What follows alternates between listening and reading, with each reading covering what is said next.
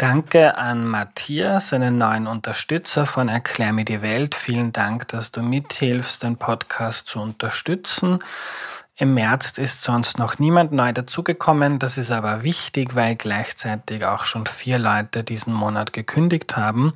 Es hält sich eigentlich meistens die Waage.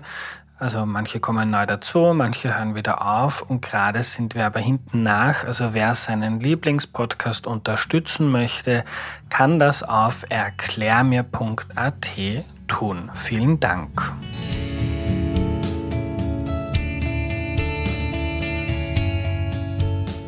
Hallo, ich bin der Andreas und das ist Erklär mir die Welt, der Podcast, mit dem du die Welt jede Woche ein bisschen besser verstehen sollst. Heute reden wir über eine große Frage, nämlich das Tiereessen und die Ethik des Tiereessens. Und darüber reden wir mit Herwig Grimm. Hallo. Hallo. Hallo, lieber Herwig, schön, dass du da bist. Ich freue mich auch. Du warst schon einmal da in Folge 178, da haben wir schon mal ein bisschen begonnen, uns mit Tierethik zu beschäftigen, damals mit dem Aufhänger Tierversuche. Für die Leute, die die Folge nicht gehört haben, kannst du dich zu Beginn noch mal kurz vorstellen, bitte. Ja, gerne. Also mein Name, wie gesagt, Herwig Grimm und ähm, ja, wie stelle ich mich jetzt vor? Dadurch, dass es ums Tiereessen geht, äh, möchte ich gleich darauf hinweisen, dass ich äh, ursprünglich mich mit Themen der Landwirtschaft intensiv auseinandergesetzt habe und dann irgendwann mich darauf sozusagen fokussiert habe, auch Landwirtschaftsethik und dann später Tierethik äh, professionell auszuüben. Und die, äh, die, diese Konzentration auf Landwirtschaft hat schlicht auch damit zu tun, dass ich der Meinung bin, wenn man mit Landwirtschaft strukturiert umgehen kann, kann man mit fast jedem Thema strukturiert umgehen, weil wohl kaum oder selten ein Bereich so komplex, so dynamisch und auch so umstritten ist wie landwirtschaftliche Produktion und insbesondere eben, ja, und da ist Nomen schon Omen, Tierproduktion. genau, aber grundsätzlich bin ich Philosoph, habe äh, in Salzburg, München, Zürich studiert und äh, mich hat dann spezialisiert auf Tierethik und jetzt habe ich äh, die Abteilung Ethik der Mensch-Tier-Beziehung an der WetMed-Uni und habe auch Professur, Honorarprofessur an der Uni Wien und da machen wir Fragen der Ethik der Mensch-Tier-Beziehung. Also, du bist ein guter Ansprechpartner für diese Fragen und ich würde gern damit beginnen. Ich habe schon seit vielen Jahren so das Gefühl, das Latente, eigentlich sollte ich aufhören, damit Tiere zu essen. Äh, ich habe vor langer Zeit mal, ich glaube vor zehn Jahren, Tiere essen gelesen, von Jonathan Safran Foer, glaube ich sicher Hunderttausende, wenn nicht Millionen Leute zu Veganern, VeganerInnen gemacht hat. Bei mir jetzt nicht funktioniert. Beim ersten Mal, ich habe mir gedacht, jetzt schaue ich noch, wie es beim zweiten ist. Hat noch immer nicht funktioniert, aber hat mich wieder sehr zum Nachdenken gebracht. Und darum habe ich mir gedacht, ich schreibe dem Herwig, der war so sympathisch. Jetzt reden wir nochmal ganz spezifisch über dieses Thema. Also Herwig, ist es unethisch, dass ich Tiere esse? Eine kurze Antwort. Ja, ja, Glück damit. Ja. ja. leider, da muss ich gleich enttäuschen. Ja, also ich habe mit der Frage ein Stück weit gerechnet. Ich habe gehofft, äh, ich werde gefragt, ob es in Ordnung ist, Tiere äh, zu essen. Also diese Frage, weil dann könnte man schlicht antworten, ja, legal ist es in unserer Gesellschaft. Keine Frage. Also wir haben äh, einen äh, Ernährungsstil, der Fleisch integriert, der auch legal ist und auch die Produktionssysteme dazu, die auch legal äh, betrieben werden.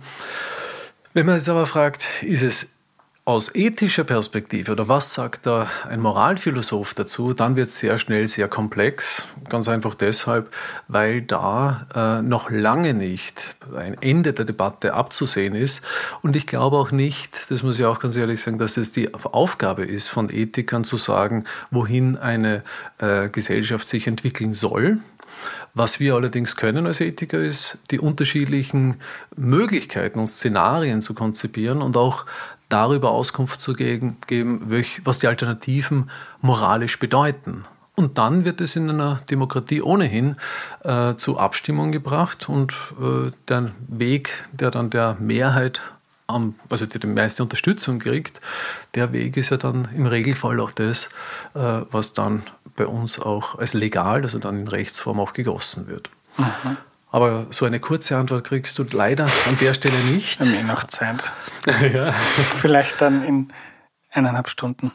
Ja, aber doch nochmal einhaken, weil du sagst, dieses Unbehagen mit dem Fleischessen. Ich glaube, dass das wirklich ein Phänomen ist, dem kann sich kaum jemand noch erwehren.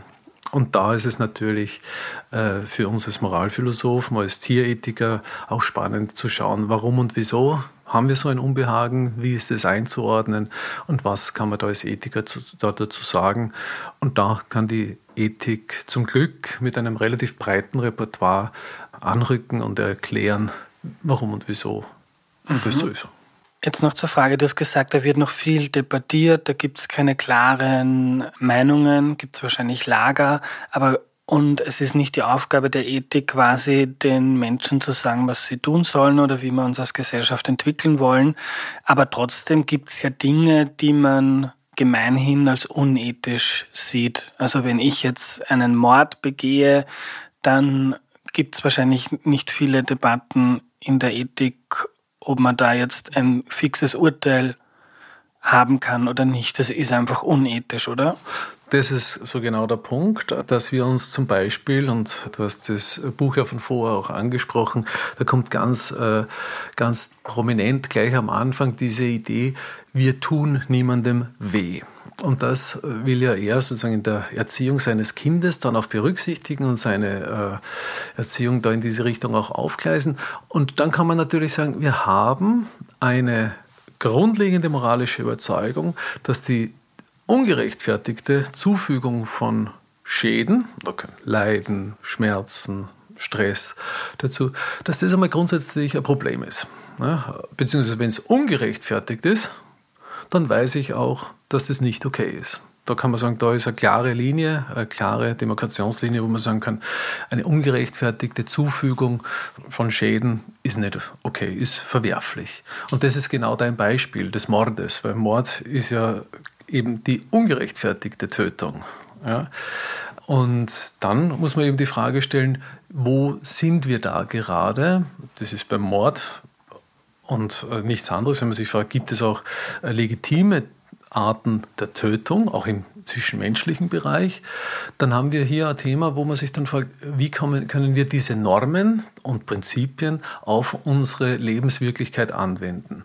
Und da haben wir das Nicht-Schädigungsprinzip, und das ist in der Tierethik ganz stark, dass wir äh, natürlich wissen, dass wir Tieren schaden können und durch die aktuelle landwirtschaftliche Produktion wird Tieren geschadet, das ist so. Die Frage ist allerdings die Rechtfertigung. Und da kriegst du jetzt eine kurze Antwort. Die Rechtfertigungsmöglichkeiten für diese Art von Schädigungen, die scheinen aktuell immer mehr zu erodieren. Das, glaube ich, äh, kann man so als generelle Tendenz sagen. Und das hat auch damit zu tun, dass wir mehr über Tiere wissen, auch über die Bedürfnisse von Tieren wissen und andererseits auch immer mehr Alternativen haben in unserer Ernährung. Mhm. Und das spielt halt da ein bisschen zusammen, so als erste Antwort. Und diese, diese Rechtfertigungen für das Zufügen von Schaden, dass die erodieren, meinst du jetzt im wissenschaftlichen Diskurs, im gesellschaftlichen, politischen, überhaupt? Das hängt, und äh, da kommen wir eben zur Komplexität des Themas, dass das stark zusammenhängt. Um das zu verdeutlichen, gleich mit einem Tierethiker, nämlich dem Peter Singer, der sich sehr intensiv auch mit naturwissenschaftlicher Literatur und Publikationen auseinandergesetzt hat, immer wieder. Für den waren Fische immer so ein bisschen ein tricky issue. Er war nicht so genau gewusst hat, ja, wo tun wir denn die hin? Ja, können die jetzt wirklich in einem relevanten Sinn leiden? Empfinden die Schmerzen? Was ist da los mit denen? Und mittlerweile haben wir da eben eine Debatte gehabt auch. Und das ist natürlich, Wissenschaft schafft nicht Eindeutigkeit, sondern äh, Wissenschaft schafft Gründe, mit denen wir dann unsere Gesellschaft orientieren können. Und äh, mittlerweile würde man sagen, es gibt wenig Grund anzunehmen, dass bestimmte Fische nicht leiden können. Bestimmte Fische, also die, die wir essen, meine ich jetzt in erster Linie. Umgekehrt ist es sehr plausibel, dass wir die schädigen können in dem Sinn, dass sie darunter leiden. Und damit automatisch quasi klappt jetzt dieses Nichtschädigungsprinzip nach, weil wenn man etwas schädigen kann in einem moralisch relevanten Sinn, dann trifft auch das Prinzip, diese Schädigung zu vermeiden, einmal als prima facie, als Pflicht auch zu. Das ist anders als mit einem Kaffeeheferl. Ne? Also ein Kaffeeheferl, das kann ich schädigen, äh, in dem Sinne, dass ich es zerbreche, aber äh, nicht in dem Sinne, dass es leidet unter diesem Zerbrechen. Und das ist eine andere Baustelle. Ne? Und da unterscheiden sich halt die Wesen, mit denen wir umgehen. Wie würde man dann beim Fisch leiden? definieren oder ist es dann Stress oder kann man das also äh, da ist der zurückhaltendere oder meistens als zurückhaltend formulierter Begriff der Schmerz äh, die Idee, mit der man da umgeht. Da gibt es ein wunderbares Gutachten von der Ethikkommission für den Außerhumanbereich aus der Schweiz, wo sich ein Philosoph, der Markus Wild, und ein Biologe, der Herr Segner, damit auseinandersetzen, ob bestimmte Tiere Schmerz empfinden können. Und da geht es natürlich einmal äh, darum, gibt es überhaupt die physiologischen Voraussetzungen dafür, ja gut, Zentralnervensystem und Reizleitungen und so weiter. Und äh, ganz wesentlich in den äh, Argumentationen sind immer auch die Abwehrreaktionen. Also wie verhält sich ein Tier? Und reagiert es zum Beispiel auf Schmerzmittel? Verändert sich das Verhalten, wenn ich einem Tier einen Schaden zufüge, wenn es auch noch Schmerzmittel dazu kriegt, zum Beispiel. Und dann, wir können nicht hineinspringen in die Tiere und äh, aus der ersten Person oder ersten Tierperspektive die Welt wahrnehmen, aber wir haben halt Indizien und Gründe, warum es uns plausibel scheint. Und diese Gründe, meine ich, die spielen eben in die Debatte rein. Und was unsere landwirtschaftlich genutzten Tiere betrifft, ohnehin. Also zu denken, dass ein Schwein kein Schmerzempfinden hätte, also ja, da würde ich fragen, ja, bitte schau dir mal ein Schwein genauer an. Mhm. Also dann wissen wir jetzt bei den Fischen einmal dieses Nicht-Schädigungsprinzip, dass dann, also man kann einen Fisch schädigen, man kann ihm Schmerz zufügen und de, das heißt dann noch immer nicht, dass es unethisch ist, jetzt das zu tun, aber man kommt halt dann in die Ebene, was sind die Rechtfertigungsgründe dafür, die man dann abwägen muss. Ja, so würde ich das, also so ähnlich würde ich sagen, nur um das nochmal zu präzisieren, das Nicht-Schädigungsprinzip ist etwas, was unsere menschliche Moral auszeichnet. Also wenn wir draufkommen, so absurd es jetzt klingen mag, dass das Kaffeeheferl äh, leiden kann, dann würde dieses Nicht-Schädigungsprinzip im Sinne der Leidvermeidung auch auf das Kaffeeheferl zutreffen. Und dann ist halt die schwierige oder die naturwissenschaftliche Frage auch, wer fällt da rein? Wer fällt unter dieses Nicht-Schädigungsprinzip und ist dann die Schädigung gerechtfertigt? Aha. Und da gehen uns die Gründe mehr und mehr aus, würde ich sagen. Aha. Ich finde es dann auch sehr spannend, die Frage, ob man überhaupt leben kann, ohne Schaden zuzufügen oder was die Alternative heißen würde, nämlich zum Beispiel vegane Ernährung, wo in der Herstellung ja auch, die fallen ja auch nicht vom Himmel, die Karotten oder die oder der Brokkoli, aber da reden wir dann nachher drüber. Ich würde gerne noch über ein Phänomen sprechen. Du hast gesagt, das ist ein moralisches Prinzip des Menschen. Und ich glaube, dass egal bei welchem Bereich ist, ob das jetzt auch beim Klimawandel ist, dass niemand gerne Treibhausgase emittiert, wenn, wenn man dran denkt, was das dann heißt für die nächsten Generationen. Aber dass dann doch, wenn man jetzt zum Beispiel am Land wohnt und aufs Auto angewiesen ist und dann hört man immer, das ist so schlecht, dass du Auto fährst, weil da die nächsten Generationen zahlen die Rechnung dafür, aber wenn man keine Alternative hat, dann kriegt man irgendwie schlechtes Gewissen, schlechtes Gewissen hält man nicht lange aus und dann gibt's irgendeine dann beginnt's mit der Verdrängung. Also dann die, ja, was bringt das, wenn die in China Kohlekraftwerke bauen oder in Brasilien wird der Regenwald abgeholzt, was ist da mein Autofahrt? Ja, ich möchte jetzt gar nicht aufs Auto eingehen, aber eher auf dieses Verdrängungsprinzip, weil da gibt's ja in der Literatur das Meat Paradox oder das Flash-Paradoxon, ich weiß nicht, wie man das dann übersetzt, ja. Also, und was hat dann besagt, wenn man die Leute fragt, möchtest du gerne, dass Tiere gut leben können, dann sagen eigentlich fast alle, ja sicher, wer will schon gerne, also wer quält schon gerne ein Tier, außer in ganz wenigen Ausnahmefällen, aber trotzdem dann, wenn man die Entscheidungen trifft, ob das jetzt im Alltag ist, an der Supermarktkasse sind die wenigsten von uns so ganz ethische Abwäger, was hat das jetzt für einen Einfluss auf Produktionsbedingungen in Österreich. Und auch wenn es ums Wählen geht, dann gibt es oft Dinge, die wichtiger sind bei der Entscheidung, welche Partei ich jetzt wähle, als was die jetzt an den Tierhaltungsbedingungen ändert. Kannst du uns durch diesen Komplex mal durchführen? Wir wollen nicht schädigen, aber durch unser Verhalten schädigen wir irgendwie fügen wir ständig Lebewesen Schaden zu. Mhm. Ja, da sind viele Ebenen jetzt mit drinnen. Und man kann es von unterschiedlicher Seite jetzt angehen. Ich versuche es jetzt mal so mit dieser grundsätzlichen Einschätzung. Solange Menschen leben, müssen sie irgendetwas essen. Das ist einmal und Essen ist Einverleiben von Welt, wenn man das ein bisschen metaphorisch ausdrückt. Ja, da tun wir nichts anderes als Sachen von außen nach innen bringen, verdauen, damit wir gut äh, unseren Metabolismus auch am Leben erhalten. Das ist jetzt nur eine sehr schmale und reduzierte Beschreibung von Essen. Da ist viel, viel mehr dran, sonst würden wir nicht beieinander sitzen heute. Aber nur mal auf diesen Aspekt draufschauend muss man sagen, ja gut, also wenn wir jetzt wissen, dass wir uns der Welt aneignen, dann können wir das auf unterschiedliche Arten. Und dann kann das zum Beispiel, du hast schon angesprochen, ein veganer Lebensstil sein, ein vegetarischer oder ein, ein Omni, also man halt Fleisch isst und Fisch isst und was weiß ich. Es gibt ja mittlerweile sehr viele Facetten. Was denen allen gemeinsam ist, ist aber, dass da Welt einverleibt wird und dass der Welt auch ein Stück weit Gewalt angetan wird. Ich glaube, das kann man nicht äh, verhindern. Also, du hast schon gesagt, die Karotten fallen nicht vom Himmel, nein, die kommen eben vom Acker und da hängen viele Sachen dran, unter anderem eben auch tierliches Leid, das produziert wird, wenn ich über, mit dem Flug über den Acker fahre oder mit der Egge oder was weiß ich. Ja. Und ähm, so, also mit einer ganz weißen Weste kommen wir da nicht raus. So wäre sozusagen ein, ein, erster Zugang. Aber das, und das glaube ich, ist ein wichtiger Punkt jetzt, jetzt einfach zynisch zu werden und zu sagen, jetzt ist eh wurscht, das wäre sehr schade. Sondern dann muss eigentlich die Differenzierung erst losgehen. Also dann beginnt differenzierte Debatte meines Erachtens. Und da muss man eben die Verhältnisse auch prüfen, an welchen Stellen fügen wir Schädigungen zu die wir eigentlich vermeiden wollen. Du hast es ja gesagt, also wenn man auf der Straße fragt, wollen Sie, dass es Tieren schlecht geht, dann kenne ich die Antwort. Die Umfrage brauche ich nicht machen. Wenn ich aber Bauern frage, warum haltet ihr die Tiere nicht besser?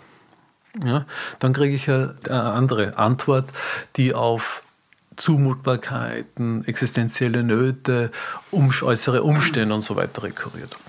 Und da muss man, glaube ich, in diesem komplexen Feld eben auch schauen, wo kann man problematische Verletzungen dieser Norm, der, der Nicht-Schadensnorm, wo kann man die vermeiden und wo sind sie unumgänglich? Und das ist eben mein, auch mein Argument, dass das immer mehr vermeidbar wird, also dass wir einen Lebensstil auch pflegen können, wo wir weniger Leid verursachen als bisher. Und dann äh, sprechen gute Gründe dafür, diesen Weg auch zu wählen. Warum wird es warum wird's vermeidbarer? Weil die Alternativen mehr werden. Also Ersatzprodukte. Genau, Ersatzprodukte. Also mhm. einfach äh, auch die, äh, die, die, die, Zugänglichkeit vegetarisch, äh, also vegetarischer oder veganer Produkte ist ja mittlerweile in jedem Supermarkt kann ich mich vegan ausstatten sozusagen. Ne? Und das ist ja noch nicht so lange her. Und damit sinkt natürlich die sozusagen die das Problem, dass ich, also es ist einfacher, diesen Lebensstil, der weniger Gewalt in die Welt bringt, äh, zu wählen. Ja, das ist einmal so ganz grob. Äh, aus der Philosophie. Noch ganz kurz, Entschuldigung für die Unterbrechung, aber also jetzt überspitzt ausgedrückt, um das nochmal herunterzubrechen, wenn ich auf einer einsamen Insel bin und da ist außer Sand nur ich und ein Schwein, mhm. dann ist es vertretbarer, dass ich dieses Schwein töte und dann grille, als wenn auf dieser Insel tolle Äcker und Wiesen sind, überall die Obstbäume und die Früchte und die, das frische Gemüse. So könnte man ja. ein Bild vielleicht sagen, ja. ja. Genau, wobei ich mit dem Schwein natürlich skeptisch wäre, weil was tue ich denn dann, wenn ich das zusammengegessen habe? Ne? Also dann das, kommt das Boot, das mich rettet. Ach so. In, vielleicht. vielleicht auch nicht und dann war es umsonst. genau. Na, aber die, eben, das ist, wie gesagt, auf der einen Seite wird das Angebot für einen, ich sage mal, weniger gewaltreichen Lebensstil größer. nicht gewaltfrei. Ja? Und auf der anderen Seite wissen wir auch, was wir in Kauf nehmen an Schädigung, wenn wir Tiere produzieren, wie wir es aktuell tun. Und da ist, glaube ich, da klafft es halt wirklich mittlerweile auseinander. Ja.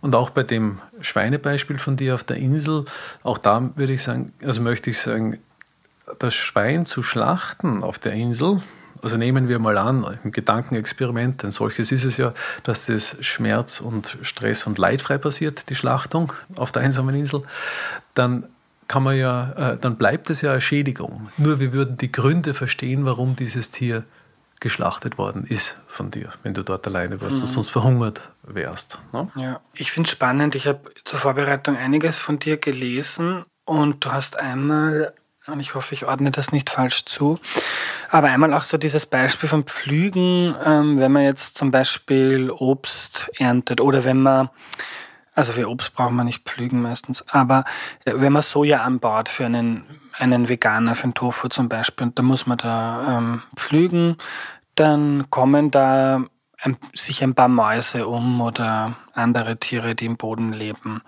Wenn man jetzt eine Kuh weiden lässt und nur diese eine Kuh dann tötet, dann kann man sehr viele Menschen davon ernähren. Und dann ist die Frage, was ist besser? Weil du jetzt gesagt hast, so das Angebot wird größer für gewaltärmere Möglichkeiten, sich zu ernähren.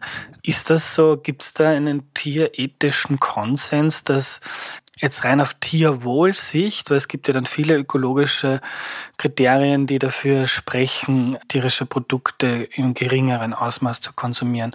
Aber jetzt rein auf das Tierwohl gesehen, gibt es dann Konsens darüber, dass eine vegane Ernährung, eine durchschnittlich vegane Ernährung gewaltärmer ist als eine durchschnittlich tierische Ernährung? Das ist letztlich eine empirische Frage. Äh, und ich kenne leider keine äh, äh, detaillierte Studie dazu oder Paper dazu. Grundsätzlich ist aber das Problem, was sich da jetzt abzeichnet, auch die Frage, geht es um Schädigung im Sinne von Leidvermeidung oder geht es um Schädigung im Sinne von Tötung? Das sind ja auch diese Fragen muss man differenzieren, weil unsere, also dass Tiere in den herkömmlichen konventionellen Produktionssystemen, äh, also wie sage ich das jetzt vorsichtig, ja, also das ist kein Honiglecken für die Tiere. Ähm, und am Ende werden sie getötet. Also die tierliche Produktion äh, in der Landwirtschaft endet mit der Tötung, in dem Fall Schlachtung im Regelfall. Ne? Und da habe ich den tierlichen Tod, der herbeigeführt wird, also das Töten, als moralisch relevante Schädigung. Und da kann man schon viel drüber reden und diskutieren, ob der Tod für Tiere überhaupt relevant ist. Ja, und äh, wir haben da zum Beispiel eine Studie am Laufen gehabt, war, fand ich eine ganz spannende, eine Philosophin und der Biologe haben sich zusammengetan, und, um zu prüfen, empirisch, ob Tiere so etwas haben wie eine Vorstellung des vom Tod. Ja. Und die haben das so ein Minimalkonzept von äh, Vorstellung vom Tod konzipiert mit äh, einer nicht reversible Nicht-Funktionalität. Also als Minimalkonzept für Tod nicht reversible Non-Functionality. Ja, also etwas ist kaputt und es wird auch nicht mehr. Das ist sozusagen eine Minimalkonzeption, was so beim Tod eine Rolle spielt. Und wenn man das zeigen kann, dann kann, dass das Tiere haben, dann äh, hat man mal ein, so für diese Minimalkonzeption einmal erste Anhaltspunkte, dass die so eine Vorstellung von einem Aus ihres Lebens haben. Und das fand ich eine sehr interessante Studie, die hoffentlich jetzt bald publiziert wird. Die Ergebnisse habe ich leider so noch nicht parat. Aber da ist ja wiederum die Frage, wie viel trauen wir den Tieren zu? Zum Beispiel an Todesvorstellung. Wenn ich dich frage, ob der Tod für dich eine Rolle spielt, wirst du wahrscheinlich eine klare Antwort haben. Mhm. Wahrscheinlich schon. Ja, ja. ich überlege nur gerade, darf ich dich kurz unterbrechen? Ich überlege nur gerade, was das dann heißt, weil finde es bei Kindern interessant, wenn diese Vorstellung kommt, also dieses Verständnis, dass zum Beispiel die Eltern nicht immer da sein werden. Das mhm. ist ja etwas, was erst im Laufe der Zeit kommt, dass so eine Vorstellung, dass man nicht nur im Jetzt lebt, sondern irgendwann ist vorbei. Wird das dann in der Konsequenz nicht heißen, okay, wenn ich jetzt ein Baby, das auch keine Vorstellung vom Ende hat, töte, dann Genau, du hast jetzt eine äh, große Kiste aufgemacht mit diesem kleinen Satz. Aber das ist eben der, genau der Punkt. Wir haben in der Tierethik die Idee, dass die Fähigkeiten von Wesen eine Rolle spielen für ihre Behandlung in moralischer Hinsicht. Wie gesagt, ich habe das zuerst mit dem Kaffeeheferl-Vergleich versucht. Das ist ein nicht, meistens ein nicht moralisch relevantes Schädigen von einem Heferl. Bei einem Tier ist das was anderes und dann kann man sich fragen, ja, warum ist das äh, bei Tieren moralisch relevant? Naja, weil wir als Menschen davon überzeugt sind, dass Leiden, das absichtlich zugefügt wird, dass das eine, ein moralisches Problem ist. Und wenn ein vergleichbares Leid bei Tieren auftaucht, dann ist es auch dort zu berücksichtigen. Na, nona nicht. Ne? Also, und dann hat man so ein, Gleichheits, ein Gleichheitsideal, das da auf andere nichtmenschliche Wesen äh, auch ausgeweitet wird. Ja?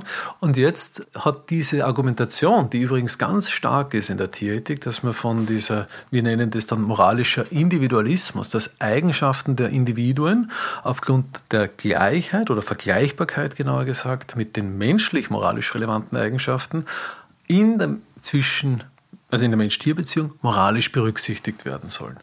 Leidensfähigkeit ist da der Klassiker. Oder Empfindungsfähigkeit, kann man auch sagen, also um das ein bisschen weiter zu fassen.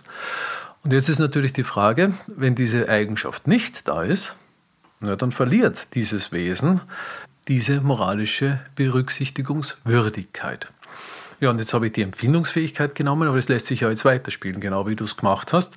Wenn wir sagen, die Todesvorstellung oder ein Konzept oder der Bedeutung, was der Tod ist, spielt in unserer Moral eine Rolle. Und wir sehen, dass bei bestimmten Tieren das auch vorhanden ist. Dann haben wir einen Grund mehr, diese Tiere in dieser Hinsicht zu berücksichtigen moralisch. Aber alle Wesen, und jetzt kommt es, alle Wesen, die das nicht haben, brauchen wir in dieser Hinsicht nicht mehr berücksichtigen. Und jetzt kehrt sich sozusagen das Argument auch gegen die Berücksichtigung mancher Menschen, ja, die eben diese Fähigkeiten nicht haben.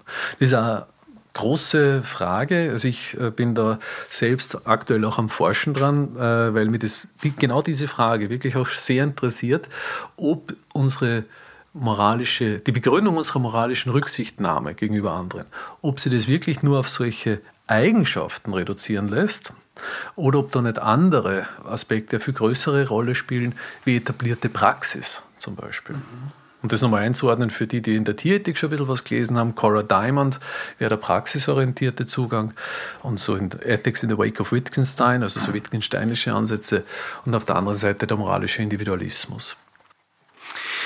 Ich würde gerne nochmal zum Thema gewaltärmere Ernährung kommen. Und du hast schon gesagt, also da braucht man jetzt nicht lang debattieren und da brauchen wir eigentlich auch keinen Tierethiker dazu. Wir wissen alle, dass zum Beispiel die Haltungsbedingungen von Schweinen, die extrem sensible Nasen haben und die bei ihrem eigenen Urin und Kot gehalten werden. Ich mache jetzt nur eine kleine Ausführung, weil ich das so ja, arg finde, was da eigentlich passiert. Schweine sind auch super soziale Tiere. Ich war mal bei einer Verhaltensforscherin, die hat dann geschrien Susi und dann ist ein Riesenschwein herkommen wie ein Hund. Und ich bin auf einem Bauernhof aufgewachsen. Ich hatte keine Ahnung, dass ein Schwein sowas kann. Es hat mich sehr geflasht. Und Schweine zum Beispiel, wenn, also die haben eigentlich, wenn man sie dann frei lässt oder äh, draußen, herumlaufen lässt, was ja ein normales ähm, Schwein, das so hochgezüchtet ist, dass es eigentlich gar keine Sonne mehr verträgt und so anfällig ist auf Bakterien oder Viren, dass man das eigentlich kaum mehr guten Gewissens einfach rauslassen kann. Also wenn es mal draußen ist, dann fängt es an zu wühlen und dann die größte Zeit sucht es irgendwo nach Eicheln oder oder Insekten. Und das ist jetzt so der, der, das, das natürliche Verhalten und das Verhalten, das ein Schwein in dem durchschnittlichen Schweinestall auch in Österreich leben kann, äh, extreme Divergenz und einfach extremes Leid. Und ich also ich muss mich nicht so zurückhalten wie du, aber ich für, me, für meine Begriffe einfach systematische Tierquälerei, die auch durch Gesetze gedeckt ist, was nicht so viel besser macht, meiner Meinung nach. Und das könnte man jetzt über alle Tierarten ausdehnen. Hühner, die nicht mehr wirklich fliegen können, Puten, die sich nicht, ähm, nicht mehr natürlich fortpflanzen können, weil sie so hochgezüchtet worden sind die Kühe, denen die Kälber weggenommen werden. Und äh, wenn man so mal ein Kalb schreien hört nach ihrer, nach der Mutterkuh, dann macht mich das zumindest traurig und ich habe auch gerade einen Kaffee mit mich getrunken und das ist dann gleich der Punkt, zu dem ich kommen möchte. Also wir nehmen der Kuh quasi das Kind weg, damit wir dann das, was dem Kind gehört, eigentlich trinken können. Und ich trinke Milch, ich esse Fleisch. Ähm, ich finde es aber so interessant und was der kurze Sinn der langen Rede ist, ist diese Frage an dich, wo fängt die Ethik dann an, wenn man sagt, gesamtgesellschaftlich ist klar, dass Dinge, dass wir weniger Gewalt ähm, anwenden könnten für unsere Ernährung, wo fängt dann quasi das unethische Verhalten an? Ist das was Gesamtgesellschaftliches? Und wenn ich jetzt an diesen, ans Fleischparadoxon denke, ist es dann, wenn ich mir ein Schinkensemmel kaufe und nicht dran denke, jetzt woher das kommt, weil ich gerade, keine Ahnung, einen stressigen Tag habe, man muss noch die, die Kinder irgendwie aus der Schule abholen und dann noch was fürs, fürs Büro machen, ist das dann schon eine unethische Entscheidung? Kann man das so runterbrechen in so einer entfremdeten Kultur, also wir haben ja, die meisten von uns haben ja wenig Einblick, wie, wie Tierhaltung funktioniert. In die Schweineställe darf man aus hygienischen Gründen ja gar nicht mehr rein. Ja, also wo beginnt dann Ethik zu, ist es dann wirklich so, jede einzelne Entscheidung in meinem Alltag kann ethisch oder unethisch sein? Ja, also ich muss kurz ein paar Begriffe auseinandernehmen, bevor ich dir dann inhaltlich antworte. Das Erste, was ich nur kurz ansprechen möchte, ich, du hast zweimal jetzt schon im Gespräch den Begriff Tierquälerei verwendet. Und das ist laut Gesetz nicht gerechtfertigte äh, Zufügung von äh, Schmerzen, Leidenschäden und Ängsten. Ja, und das ist äh, auch ein wichtiger Punkt, dass man diesen Begriff, also wenn, das ist wie beim Mord, den wir vorhin hatten, das wäre ungerechtfertigte Schädigung. Ja? Und da ist eben schon die Frage, das ist auch in Österreich verboten, ne? also per Gesetz. Das wollte ich nur kurz, äh, dass der Tierquälbegriff da kurz noch thematisiert wird. Aber da, jetzt, wir verlieren uns wahrscheinlich immer wieder, aber das macht nichts. Aber da ist dann auch die Frage so, was ist denn die Rechtfertigung? Genau, Natürlich kann man eine Rechtfertigung finden, aber ich kann auch für einen Mord eine Rechtfertigung finden. Der Typ ist mir irrsinnig am Arsch gegangen. Und wenn ich nicht angewiesen bin, um auf Schweinefleisch, um mich oder meine Familie zu ernähren, ist dann die Frage, wie gut die gut oder schlecht die Rechtfertigung ist. Genau, und da ist der Punkt, ob ein Grund, weil wie du sagst, äh, ich kann ja sagen, ich habe gerade Hunger gehabt, deswegen habe ich das Fleischsemmel gekauft, ne? ähm, ob dieser Grund auch einer ist, der rechtfertigen kann. Und das ist die große Debatte. Das ist der springende Punkt. Ist der Grund einer, in Deutschland heißt es dann im Gesetz ein vernünftiger Grund im Sinne eines rechtfertigenden Grundes. Und wenn es kein rechtfertigender Grund ist, dann ist die Quälerei. Und jetzt kommen wir genau in die Debatten rein. Und du hast ja gefragt, warum ist es so schwierig, äh, da rauszukommen, wo wir eh alle uns einig sind, dass wir Tieren nicht Schaden zufügen wollen. Da ist, glaube ich, der ganz wichtige Punkt, und das kommt in dem von dir angesprochenen Buch von vor auch äh, spannend vor, finde ich, diese Geschichte der Großmutter, Nachkriegszeit, Nachkriegszeit und so weiter, wo Essen ein ganz, oder die Versorgung mit Nahrungsmitteln ein ganz großes Problem war. Und ich kenne diese Geschichten von meinem Großvater genauso. Und da ist, darf man nicht vergessen, wir haben äh, in der Nachkriegszeit ja viel erreicht, also an Versorgungssicherheit. Und das haben wir so erreicht, indem wir die Prozesse komplett effizient durchstrukturiert haben bei der in der Produktion auf Millicent ausgerechnet, wir sind da über die, also Tiere werden in diesen Prozessen teilweise zu Störfaktoren, ja, weil man es nicht, weil es keine viereckigen Wesen sind, sondern halt Wesen, die sich bewegen wollen. Am schönsten wäre es, wenn es richtig super wie ein geschmiertes Radl im Getriebe wären. Das sind sie aber nicht, weil sie auch krank werden und sterben und Versorgung brauchen. Genau, aber das, da, da ist man sehr weit gegangen in dieser Effizienzsteigerung und das war eine Realisierung eines Wertes, nämlich günstig oder man kann auch sagen mittlerweile billige Nahrungsmittel zu produzieren. Und jetzt, jeder Transformationsprozess geht ja von einem, einer Wertvorstellung zu einer anderen. Und das, das Neue sehen die Leute ja unmittelbar und das ist ja auch kein Problem. Die Schwierigkeit bei Transformation ist immer, welche Sachen höre ich auf? Womit mache ich nicht mehr weiter? Weil das produziert Verlierer. Und da hält natürlich jetzt auch ein, in Österreich eine, äh, eine Verfassung dagegen, weil wir haben Berufe wie die landwirtschaftliche Tierhaltung, die ja legal und die Berufsfreiheit ist ja ein verfassungsrechtlich geschützter Bereich. Ja?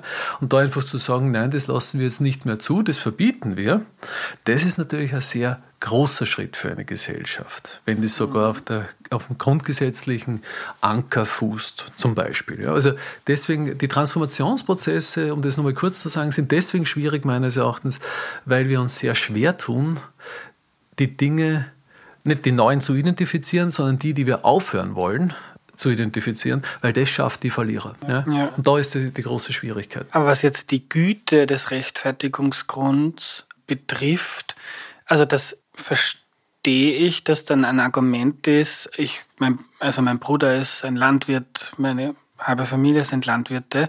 Also die müssen von was leben, die halten Tiere und die sind nicht selber dafür verantwortlich, wie die gehalten werden, weil die meisten landwirtschaftlichen Betriebe, zumindest in Österreich, nicht wahnsinnig gut davon leben können.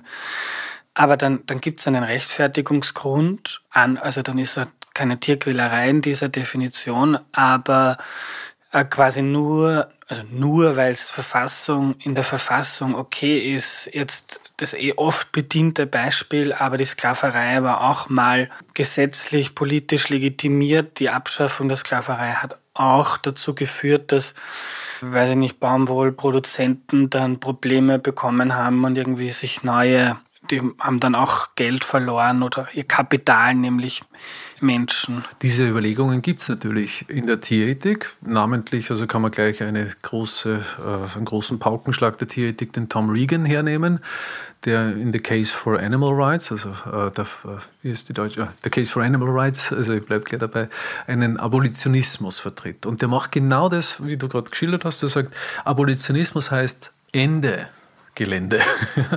Und äh, wir haben, und er bezieht sich auch auf das Ende der Sklaverei und der Begriff kommt ja aus dieser Debatte und aus dieser gesellschaftlichen Entwicklung, dass man sagt, das wollen wir nicht mehr. Ja? Und äh, also dass Sklaverei legal ist. Und da kann man natürlich auch überlegen, welche Parallelen, welche Ähnlichkeiten wir in diesen Debatten zu dem heute sehen. Und der Tom Regan sieht da durchaus Parallelen. Ja? Ähm, die Konsequenz allerdings, also er geht so weit und sagt, Tiernutzung ist immer verwerflich, deswegen ganz klar, wir müssen aufhören damit. Also keine Tiernutzung kann moralisch vertretbar sein. Ja. Dann ist aber die Kehrseite, dass wir bald keine, also dass wir dann keine Tiere mehr hätten. Oder nur ganz, also das muss man sich immer genau überlegen, welche Mensch-Tier-Beziehungen da überbleiben würden. Weil auch ein Hund äh, nutzt mir etwas im Sinne meiner Strukturierung des Alltages und so weiter. Ja. Aber will jetzt gar nicht so reingehen, sondern nur mal auf diesen Punkt, äh, die Tiere, die dann nicht mehr in diese Welt kommen, haben die, ja, genau, die haben nie gelebt. Ja. Und da muss man sich halt fragen, und ich glaube, dass das die zugrunde liegende Tragik ist, dass wir an einem Punkt sind, wo wir vor solchen Fragen, wie du sie gerade formuliert hast, stehen und sagen, ja, ist es uns nicht lieber, gar keine Tiere mehr zu haben, weil wir es nicht hinbringen, die Tiere ordentlich auf eine vertretbare Art zu halten.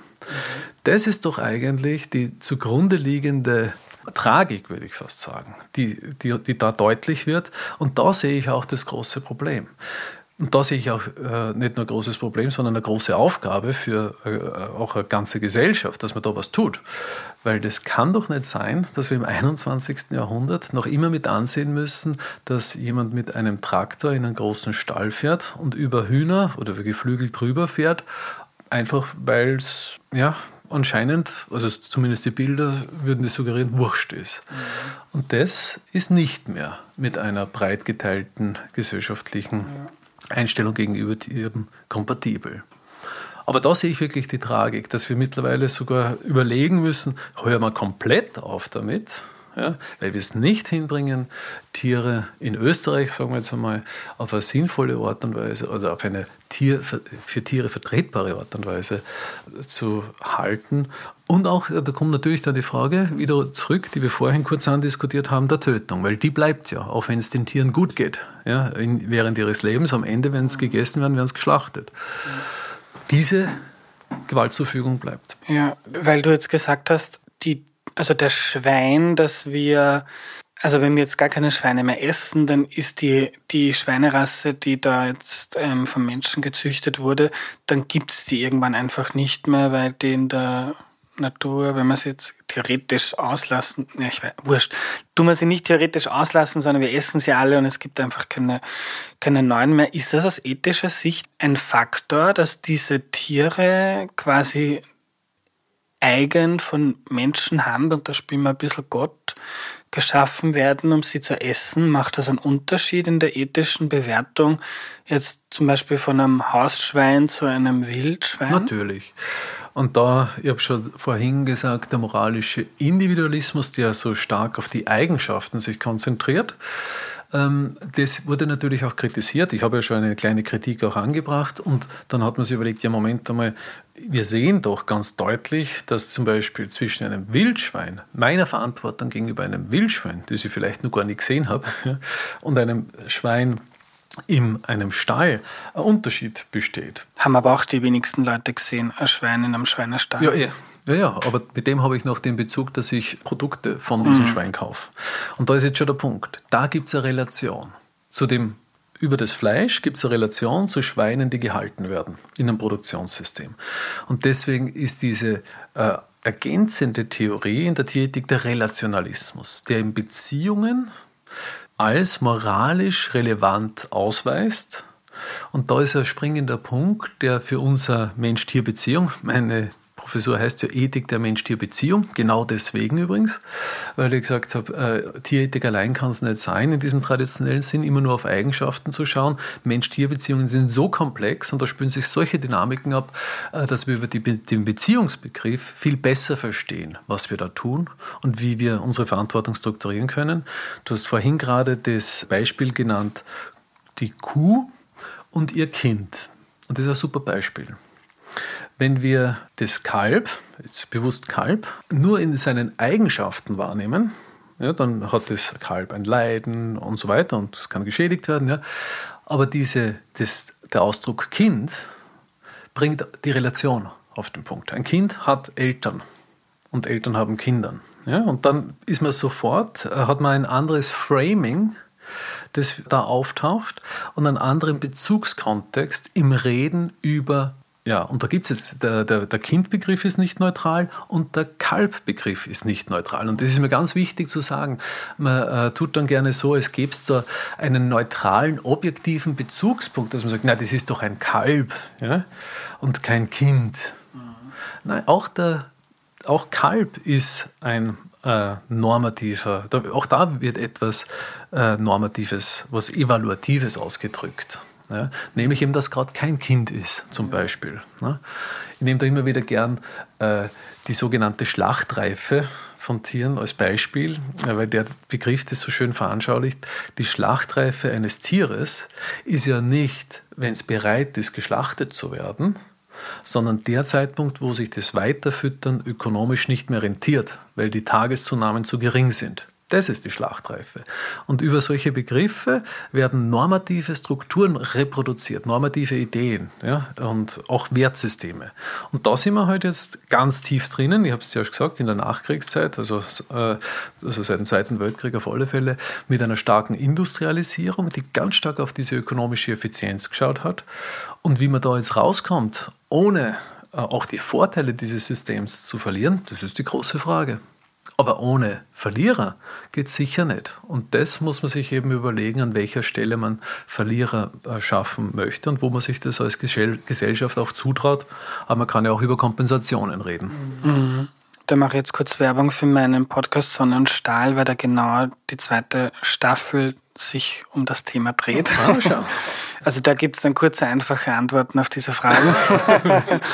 Nein, was ich gerne noch nachfragen würde, du hast gesagt, jetzt natürlich ändert sich durch äh, durch jetzt, wenn ich jetzt Fleisch konsumiere von einem Hausschwein, also stehe ich in Beziehung zu einem Tier und das hat dann Einfluss darauf, um die Ethik einer Handlung zu beurteilen. Wenn ich es jetzt, ne? wenn ich es präzisieren darf, Bitte. ganz kurz, natürlich nicht mehr mit einem Tier, mit einem Lebenden, sondern mit einem Produktionssystem, von dem ich weiß, dass Tiere drin gehalten werden, weil das Tier ist ja schon Fleisch vor mir. Ne?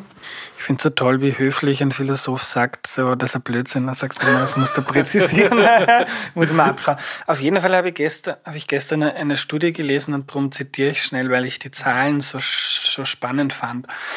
Weil ja oft die Frage dann ist, wenn ich, also wenn ich jetzt dieses Schinkensemmel hernehme, wie viel hat das dann in Relation zu dem, was in Österreich oder auf der Welt gegessen wird? Ähm, welchen Einfluss habe ich da eigentlich und ist es nicht ein bisschen wurscht? Das das FIBEL, also das Forschungsinstitut für biologischen Landbau, hat im Auftrag von Vier Pfoten, einer Tierschutz-NGO, berechnet in einer Studie, also für einen durchschnittlichen Menschen in Österreich werden im Laufe des Lebens 1000 Tiere geschlachtet. Das sind knapp 900 Hühner, 50 Schweine, 30 Putten, 6 Rinder und Kälber und so weiter. Also für einen Menschen und sein ganzes Leben im Durchschnitt. Und das ist schon eine, eine Zahl, die mich stutzig gemacht hat und anhand der man schön diese Relation einer Konsumentscheidung zu Produktionsbedingungen treffen kann. Also ich tendiere dazu und jetzt auch in der, meiner journalistischen Auseinandersetzung, dass ich ein bisschen weggehe von dieser Frage, ist es jetzt individuell immer eine richtige oder falsche Entscheidung. Uns viel interessanter finde, genau wie du jetzt so diese Rahmenbedingungen und Strukturen, die dazu geführt haben, dass die Haltungsbedingungen jetzt so sind, wie sie sind. Und die kann man wieder ändern. Und da kann man auch eher Leute dahinter versammeln, als wenn man jetzt sagt, ähm, wenn du ein Rindsbraten isst, dann bist du mhm. ein, ja, ein, ein schlechter, Mensch. Ein schlechter Mensch. Ja, um da gleich einzusteigen, das sind, äh, ich finde das wirklich zwei ganz wichtige Ebenen, also die individuelle und die, ich sage es mal, Systemebene im weitesten Sinne. Und dann ist immer die Frage, wo setzt man an? Ne? Und kann die, also gibt es ein richtiges im Falschen? Das ist ja die dahinterliegende Frage. Also wenn ich weiß, dass die landwirtschaftliche Produktion ein, moralische Probleme aufwirft, ja, wie kann ich, muss ich mich dann ausklinken? Wie gesagt, aus, aufhören zu essen wird es nicht spielen. Ne? Welche Alternativen habe ich dann? Und dann ist, äh, ist die Frage, auf welcher Ebene setzt man die Stellschrauben oder dreht man die Stellschrauben? Und da bin ich äh, ja auch ein bisschen, also die salomonische Antwort ist natürlich auf beiden Ebenen. Äh, sag mir nochmal, wie viele Schweine waren es? Äh, durchgestrichen 50. 50 Schweine im Leben eines Menschen. Ne? Und wenn man das jetzt einmal anschaut, und ich möchte es mit dem Beispiel ein bisschen differenzieren. Bei 50 Schweinen können wir davon ausgehen, dass 25 Männlein waren und 25 weiblich. Hm? Grob. Die 25 äh, männlichen sind kastriert worden. Und bei allen sind die Schwanzel abgeschnitten. Naja, hm, wahrscheinlich abgeschnitten worden. Ähm, und die Zähne geschliffen und so weiter. Das, und geimpft und hin und her. Aber ich möchte auf das Kastrieren hinkommen, weil das ist wirklich dann eben ein systemisches Problem. Ne? Weil das passiert mit jedem zweiten Schwein. Und dann muss man sich fragen, wird da genug Schmerzausschaltung betrieben? Wird da überhaupt Schmerzausschaltung betrieben? Wie macht man das und hin und her? Und da, glaube ich, äh, können wir uns sehr gute Ideen überlegen, wie wir solche ja, Schmerzen, Leiden, das, na, eigentlich Schmerzen und Leiden bei Tieren reduzieren. Zum Beispiel, es gibt die Ebermast, das wäre eine Alternative, da werden sie eben nicht kastriert. Oder wir überlegen uns eine solide Schmerzausschaltung, die von Tierärzten durchgeführt wird bei der Kastration, äh, sodass da nichts schief geht und die zahlen wir aus einem Budget, wo die Gesellschaft sagt, ja, das ist uns wert. Oder kann man auch privatwirtschaftlich organisieren mit Spenden ja, von Leuten. Und man sagt, okay, wir wollen Schmerzen äh, vermindern und wir überlegen uns eine pfiffige Idee, wie wir das hinbringen. Aber das sind ja alles, und jetzt könnte man zynisch oder problematisierend sagen, ja gut, solche Maßnahmen würden ja dann nur das kranke, falsche System aufrechterhalten und stabilisieren sogar. Also das, wir wollen das Gute und stabilisieren damit das Schlechte auf der systemischen Ebene. Und da hängen die zwei Bereiche auch stark zusammen. Und da, äh, glaube ich, ist es eben auch wichtig zu fragen, wohin gehen wir als Gesellschaft auf der systemischen Ebene und da äh, in Bezug auf äh, Nutztierproduktion und wie wollen wir die Rahmenbedingungen gestalten. Und das wird also wenn man diese Frage ernst nimmt, äh, dann bleibt sozusagen kein Auge trocken. Da, wird, da rauscht es dann im Gebälk, weil äh, dann müssen wir uns die Frage wirklich stellen, ob diese Effizienz oder die, die Idee, dass wir konkurrenzfähige Landwirtschaft auf dem Weltmarkt betreiben, die ist dann vom Tisch. Ja? Also dann kann man immer sagen, ja, dann machen es die anderen. Dann muss man sagen, nein, aber wir machen es trotzdem so, wie wir denken, dass es richtig ist. Mhm. Es gibt ja auch die Ideen, also Landwirtschaft wird ja auch stark subventioniert. Ne? Und es ist ja auch wirklich die Frage, äh, wollen wir äh, das weiter in diesem ökonomischen äh, Nachfrage-Angebot-Mechanismus äh, belassen? Oder wollen wir da die, dieses System, in dem es eben nicht um Heferl geht, sondern um empfindungsfähige Wesen, aus diesem harten Konkurrenzkampf im Angebot und Nachfrage vielleicht auch rausnehmen und ein bisschen entkoppeln von dieser Idee? Ich meine, ob es jetzt gleich der verbeamtete Bauer sein muss, weiß ich nicht. Ja, aber wir tun ja ohnehin schon viel Steuermittel da rein, damit es in eine Richtung geht, wie wir als Gesellschaft denken, dass es besser ist. Es funktioniert halt dort und da noch nicht so mhm. gut. Äh, und ich glaube, da ist Luft nach oben bei den Rahmenbedingungen zu schauen, wie wir da weiterkommen. Aber das sind neue. Das sind neue. Ja. In Deutschland werden da ja erste langsame Versuche gestartet. Also die, die, das Problem, und das kritisieren ja landwirtschaftliche Betriebe auch immer wieder zurecht, wenn man jetzt in Österreich die oder in Deutschland die Standards anhebt und die gelten dann nur für einen österreichischen Betrieb und für einen tschechischen und polnischen und italienischen nicht, dann ja, werden, wird einfach mehr Fleisch importiert und keiner hat was davon, weil dann werden einfach die Tiere woanders schlecht gehalten. Und in Deutschland gibt es dann jetzt das Modell der Tierwohlprämien, also dass die Bauern und die Betriebe dann weiterhin im internationalen Wettbewerb sind, also der Fleischpreis ist weiterhin niedrig, aber ich bekomme, weil die Standards in Deutschland höher werden als im, im EU-Ausland, dafür eine Ausgleichsprämie. Und das ist so ein erster Schritt, wie man. Mhm. Jetzt zynisch, also äh, gesagt, das ist ja Protektionismus, ne? man stützt eine bestimmte Art von Produktion. Und das hat in der Landwirtschaft ganz viel Tradition. Mhm. Auch äh, Exportstützungen, äh, was weiß ich, Zölle, die erhoben werden und so weiter. Und wenn man sich, aber die Debatte, vor der wir da stehen, ist, und ich möchte es gerne an zwei Definitionen von Landwirtschaft festmachen, es, glaube ich, so ganz gut deutlich wird. Wenn man in ein Lexikon von Landwirtschaft schaut, in ein jüngeres, dann wird man da sehen, dass drinnen steht, Landwirtschaft ist die geplante und gelenkte Nutzung von Pflanzen- und Tierbeständen. Und jetzt kommt es zur Bereitstellung von Gütern für den Markt. Da steht nichts von Versorgung von Menschen. Da steht nichts von Tierwohl. Ja? Sondern da ist ein ökonomisch inspirierter Wert, das ist auch ein Wert, ja? halt ein bestimmter, der da zutreffend in diese Definition eingeflossen ist. Und was du gerade schilderst in Deutschland, aber diese Initiativen gibt es ja nicht nur in Deutschland, sondern auch in Österreich mit Labelsystemen und so weiter, ist ja, dass man nicht nur auf diese Nachfrage-Angebotsmechanismen schaut, sondern Landwirtschaft auch versteht als einen Ort, wo natürlich Pflanzen- und Tierbestände gelenkt genutzt werden, aber zur Realisierung anderer Wertvorstellungen also nicht nur des ökonomischen Paradigmas. Und dann kann man nämlich sagen, ja gut, Landwirtschaft in unserer Gesellschaft in Österreich, die produziert nicht nur Nahrungsmittel, sondern die ist ein Spiegel von, dem, von den Werten, die wir in einer Gesellschaft für wichtig halten. Und den Spiegel hält uns Landwirtschaft tagtäglich vor. So kann man das zusammenfassen. Und da will ich jetzt kein Bashing betreiben, äh, aber äh, ich will es umgekehrt sagen, Landwirte können natürlich auch nur so viel Verantwortung übernehmen, wie ihnen zumutbar ist. Ich kann von niemandem verlangen, etwas zu tun, wozu er nicht imstande ist. Jetzt kann man lange darüber diskutieren, wozu ist jemand imstande.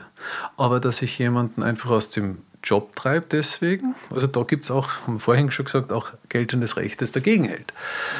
Aber diese grundsätzliche Frage ist natürlich, wie versteht man Landwirtschaft? Und in der Landwirtschaft werden eben nicht Kaffeehefe hergestellt, sondern da geht man mit lebenden Wesen um, die teilweise empfindungsfähig sind. Und das hält uns tagtäglich den Spiegel vor, wie wir gegenüber diesen Tieren als Gesellschaft, nicht als Bauern, sondern als Gesellschaft und als mündige Bürger da dazu stehen. Ich finde das so spannend. Du hast mal in einem Interview gesagt und eben so einen Schweinebauern zitiert, der gesagt hat, ja, was soll ich schon tun? Also wenn ich davon leben möchte, dann muss das genau so passieren. Und hast dann gesagt, so wo keine Freiheit möglich ist, da gibt's dann auch keine Ethik und Verantwortung. Und so Freiheit zu haben, das ist ja ein wichtiger Aspekt des menschlichen Lebens. Und wenn wir ein System haben, das Menschen quasi verunmöglicht, vielleicht nach ihren eigenen ethischen Kriterien was zu machen, dann sehen wir da ja, dass es ein gesamtgesellschaftliches, also dass nicht, dass nicht nur um Tierwohl geht, sondern, also geht es nicht nur ums Tier, sondern eben, wie du auch schon gesagt hast, Mensch, Tier, Beziehung. Und das macht ja auch was mit einem Bauer. Und viele Bauern, die sind die, die die Tiere am besten kennen, die äh, oft auch, und das weiß ich aus eigener Erfahrung, wo man dann oft auch eine dicke Haut entwickelt, weil man ja einfach jeden Tag was sieht, was die anderen lieber nicht sehen wollen, die es aber dann gerne günstig im Supermarkt kaufen. Aber ähm, gibt ganz viele Bauern, die mir gesagt haben, ich würde auch viel lieber von fünf Kühen, drei Ziegen und zwei Hühnern mhm. leben, leben, können. Geht halt nicht. Geht halt nicht, genau. Ich nehme da immer wieder gern die Deckungsbeitragsrechnung aus der, Geflü aus der Eierproduktion. Pro, äh, ich habe das dann einmal durchgerechnet, ich glaube, es waren 30.000 Hühner, die ich brauche, damit ich äh, einen PhD, also einen Doktoranden, zahlen kann. Äh, genau, und das ist schon gut gerechnet. Äh, aber der, der Punkt, den du ansprichst, ist ja ganz äh, wiederum ein sehr grundlegender. Äh, wann ist der Punkt erreicht, wenn Bauer, also Landwirten und Landwirtinnen, nichts mehr übrig bleibt, als moralisch problematisch zu handeln? Das ist ja sozusagen der Punkt, der uns hier interessiert. Ja? Und äh, da, also das ist übrigens ein ganzes Kapitel in meiner Dissertation, in der ich über den Vollspar, äh, über, den, über den Kastenstand in der Schweinehaltung äh, geschrieben habe, wo ich mich gefragt habe, ja, die Bäuerin, die den Kastenstand hat, ja, äh, ist in der Schweineproduktion äh, das, wo die Muttersau die Ferkel kriegt und dann auch säugt über kurz Monat im Regelfall. Und dann war für mich die Frage, ja, ab wann ist der Punkt erreicht, wo die Verantwortung der Bäuerin aufhört, weil sie eben keine Möglichkeiten hat, noch irgendetwas zu verbessern und wir trotzdem sagen müssen, okay, das ist noch so im Argen, dass wir den Rahmen ändern müssen. Ja? Und ein bisschen ins Ungeschützte redend, ich glaube, diesen Punkt haben wir schon erreicht. Aus unterschiedlichen Gründen. Also äh, Bauern haben aufgrund dieser stark ökonomisierten, im Sinne von monetarisierten landwirtschaftlichen Produktion ganz wenig Manövriermöglichkeiten. Das würde ich schon äh, so sagen wollen. Ja. Und hätten sie mehr, dann könnten wir viel mehr Verantwortung auf ihre Schultern laden. Aktuell ist es fast ein bisschen äh, ja, ähm, problematisch, so viel zu fordern von den Landwirten, weil die können nicht anders. Also die müssten oder zusperren. Ne? Und das ist schon, äh, wenn man sich die Zahlen anschaut, wie viele Bauern aufhören mit der Produktion, das ist, das ist ein Punkt, die ökonomische äh, Frage. Und das wäre wär auch ganz komisch in einer Zeit, die, äh, wo das ökonomische Paradigma so eine große Rolle spielt, dass moralische Fragen nichts mit Geld zu tun hätten. Natürlich haben die mit Geld zu tun, die moralischen Fragen überhaupt keine Frage. Der Punkt ist, also ich habe das dann in meiner Dissertation damals so äh, versucht zu, einzugrenzen, ich gesagt, wenn deutlich wird, dass in einer innerhalb des Rahmens kein moralisch vertretbares Agieren mehr möglich ist, dann tut man gut daran, den Rahmen des Systems in Frage zu stellen.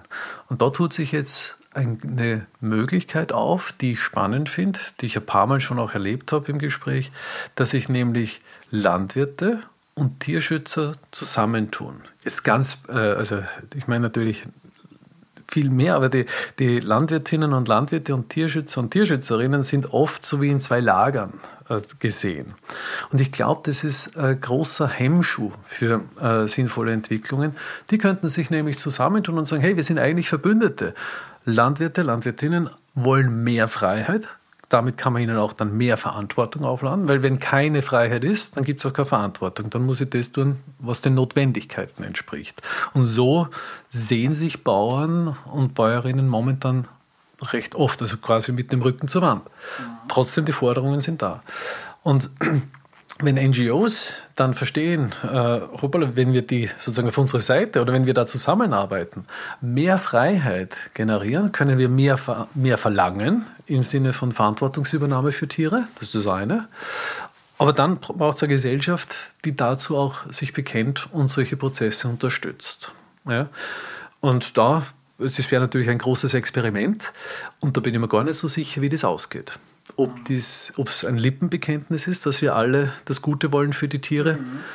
oder ob wir das auch so weit wollen, dass wir auch auf andere Sachen verzichten, weil das wäre ja die Konsequenz. Ja. Und da gibt es ja durchaus auch schon einige Beispiele, zum Beispiel beim Verbot der Käfighaltung, wo Österreich ein Vorreiter war in der EU. Also auch so, dass sich Tierschutzorganisationen äh, und der Einzelhandel und da gibt's ja durchaus auch schon Beispiele aus der Vergangenheit, wo das funktioniert hat. Zum Beispiel Österreich war Vorreiter in der EU beim Verbot der Käfighaltung bei Hühnern.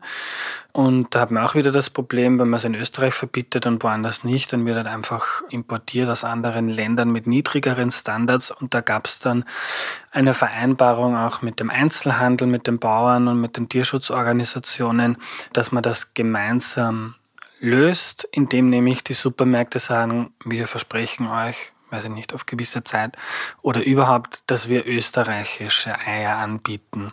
Gibt's jetzt auch bei der Schweinehaltung, da ist in Österreich so ein, also ein Dialogforum geschaffen worden, wo sich Tierschutzorganisationen und auch Betriebe und andere Akteure austauschen. Und in Deutschland ist es noch viel stärker institutionalisiert. Die Borchert-Kommission ist da ein tolles Vorbild, wo Wissenschaftler, Wirtschafts- und Agrarverbände, NGOs, Umweltschützer, landwirtschaftliche Betriebe zusammen über Jahre Vorschläge ausgearbeitet haben zu einer gesellschaftlich akzeptableren Nutztierhaltung. Und darum geht es ja im Prinzip auch. Mhm bei unserem Gespräch, oder gibt es auch die Zukunftskommission Landwirtschaft und ich finde das so toll, weil es ein Thema ist, also irgendwie die Konsumenten haben ein schlechtes Gewissen denen wird gesagt, quasi du musst da jedes Mal genau überlegen, was du machst, weil sonst ist das moralisch verwerflich. Die Bauern, denen wird gesagt, sie sind Tierquäler, zum Beispiel auch von mir jetzt in, in diesem Podcast.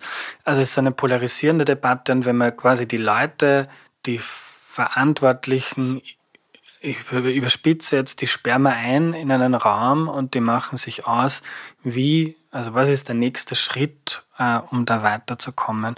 Und das finde ich sehr interessant. Ja, also das finde ich auch. Und ich komme sozusagen nochmal zurück zu dem, was wir auch eingangs schon gesagt haben oder was ich eingangs erwähnt habe, die Komplexität dieser Fragestellungen. Und du hast gerade die Stakeholder oder Beteiligten so ein bisschen genannt. Und das war ja eine lange Liste. Und da sieht man mal, wie komplex diese Fragen sind. Und wenn da jetzt ein Ethiker daherkommt und sagt, so soll es sein, dann kann ich das gleich, also der kann da vielleicht unterstützen, der kann mithelfen, dass Argumente gehört werden. Aber einfach die Richtung vorzugeben, ist meines Erachtens nicht die Aufgabe der Ethik. Aber wo ich eine große Verantwortung der Ethik jetzt speziell in solchen Prozessen sehe, ist äh, das, was man im Englischen so Facilitating nennt. Leute zusammenbringen, dann Argumente strukturiert sammeln, ihre Validität prüfen, neue Ideen generieren mit Betroffenen und dann Szenarien entwickeln, wohin die Reise gehen kann. Gleichzeitig aber auch schauen, wer wird von dieser Reise die Nachteile ernten. Ja, weil das ist, glaube ich, die, wie ich vorhin schon gesagt ich glaube, die große Frage bei Transformationsprozessen ist immer, wer sind die Verlierer und wie kann ich die kompensieren? Also wie kann ich deren Schädigung kompensieren? Weil sonst kriege ich keinen Fuß auf den Boden. Und äh, du hast geredet über Konsumenten und Produzenten und dieses jahrzehntelange oder vielleicht noch länger Bashing. Also wenn die Konsumenten mehr zahlen würden, dann würden die Landwirte doch mehr tun und die äh, Landwirte sind Tierquäler, wie du gesagt hast. Also, und da glaube ich. Darf ich kurz, ja? Entschuldigung, aber weil ich es auch im, wenn ich jetzt an meine Freunde, die Bauern sind, denke, muss ich kurz in Kontext setzen. Ich habe nicht gesagt, die Bauern sind Tierquäler, aber das Produkt der, also die Rahmenbedingungen, die wir als gesamte Gesellschaft, als Politik, Handel, Konsumenten und landwirtschaftliche Betriebe gemeinsam geschaffen haben, die führen dazu, dass Tiere sehr schlecht leben müssen, kann auch sagen, gequält werden ist, ja, muss man, also das wollte ich nur kurz in Klammer setzen. Ja, ich möchte jetzt da weitermachen, weil ich es ganz einen wichtigen Punkt finde. Du hast gerade gesagt, wenn ich jetzt an konkrete Menschen denke, dann würde ich nicht unterstellen, dass das Tierquäler sind. Und da bin ich ganz bei dir. Also keiner hält gerne Tiere schlecht. Ja, ich habe, wie gesagt, auf Landwirtschaften gearbeitet und als Bauer gearbeitet. Ich habe niemanden kennengelernt in der landwirtschaftlichen Produktion, der oder die gesagt hätte, mir sind Tiere egal. Ich habe nur Leute, fast ausschließlich kennengelernt, die gesagt haben, ich weiß, da gibt es Probleme, aber ich kann nicht anders. Und das war für mich sozusagen auch beim Anfang in meinem Studium ein wichtiger Punkt, das zu verstehen, wie kann man da mit Ethik vielleicht auch äh, sinnvoll argumentieren, dass diese Menschen mehr Freiheit kriegen, damit sie Verantwortung übernehmen können. Weil momentan das bringt genau gar nichts, wenn ich jemandem sage, ja, schwimm, aber der kann nicht schwimmen. der wird untergehen. Und so kommt mir die Debatte manchmal ein bisschen vor.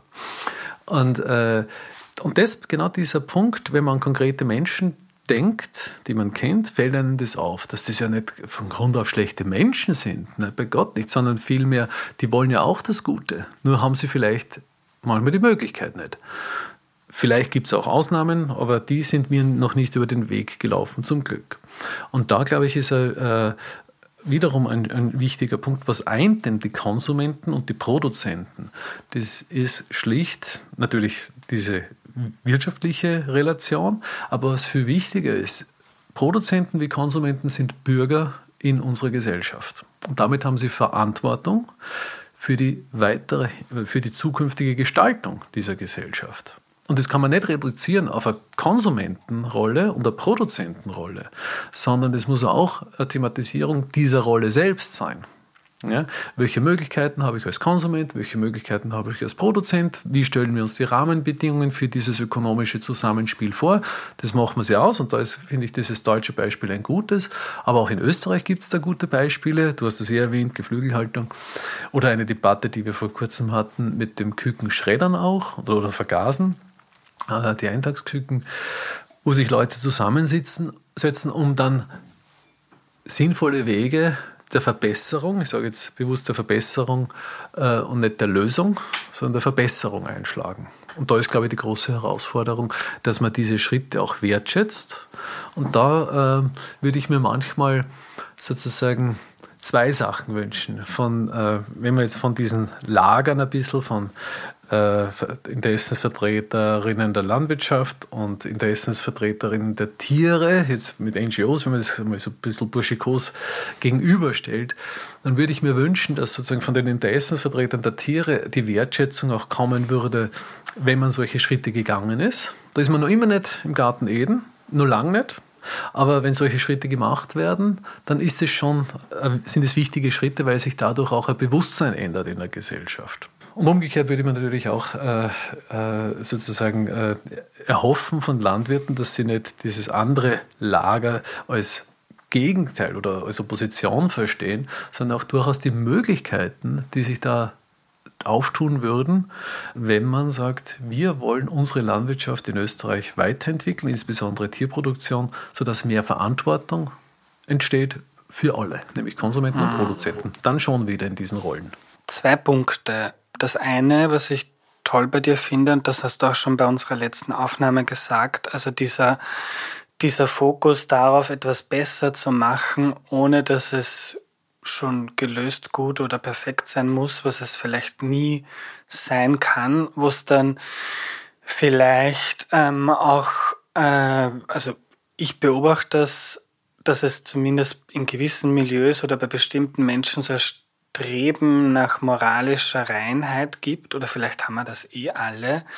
Und das tut sich dann schwer mit dem zu sagen, okay, es ist jetzt besser, aber es ist noch immer scheiße. Und gleichzeitig finde ich es interessant dann auch zu sagen jetzt, und das machen wir durchaus auch, ich habe erst gestern mit der Eva Rosenberg, der Chefin von Vier Pfoten, telefoniert, die lobt dann auch, was die Politik macht und fordert im nächsten Schritt auch ein, was noch zu machen ist. Und das finde ich auch super, aber ich finde es dann trotzdem oft schwierig in meinem Kopf, das zusammenzubringen, jetzt auch als Journalist, wo man durchaus dann ja auch in der Position ist, zu bewerten, was politisch, gesellschaftlich oder wirtschaftlich passiert. Ist das jetzt gut, schlecht, zu wenig, viel?